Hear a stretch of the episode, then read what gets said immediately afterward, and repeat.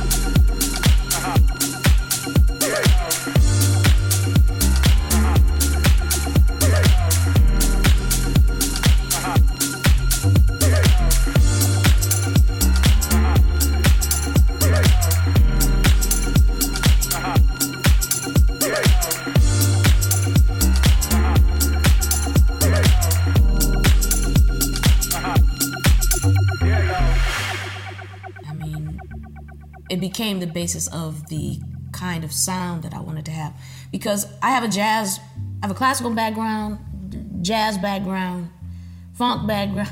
I do all of these different things, and I think the hybrid of these and the mix of these languages um, is what my brand of of um, dance music or R&B or whatever you want to call it was at the time that it came out.